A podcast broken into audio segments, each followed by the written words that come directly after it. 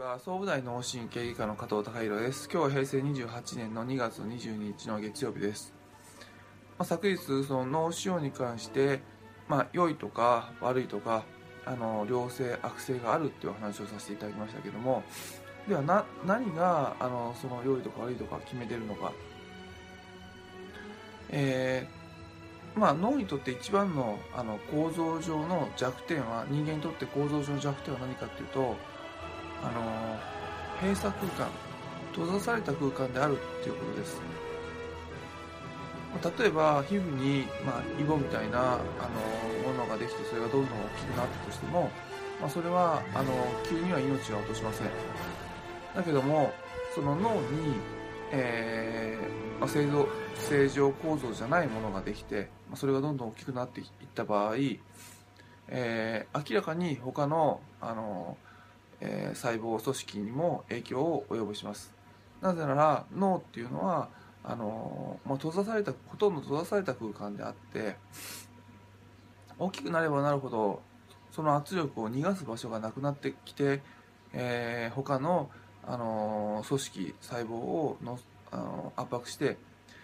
圧迫するっていうことは圧力が上がってきます。で脳の中の圧力が上がってくると、あの通常の血圧ではなかなか血液が回りにくくなったり、あのー、していっ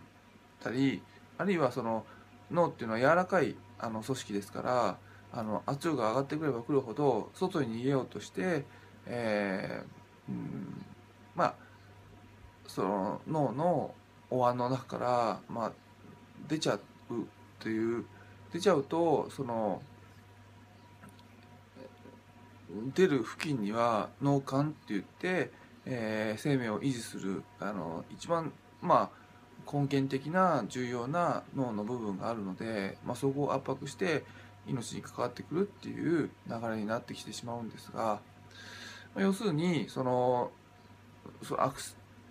えー、脳腫瘍をいいか悪いかっていうふうに、えー、位置づけている時に、まあ、基本的にはその医学あの臨床の場では良いものっていうのはあの、まあ、増殖大きくなるスピードがあの遅いもの悪いものっていうのは、まあ、どんどん速いもの。そして増殖するスピードがどんどんどんどん大きくならない遅いものであれば、まあ、逆を言えば放っておいても治療する必要がなあのないの。治療しなくても別にあのその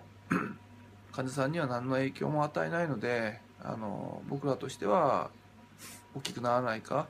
あの画像で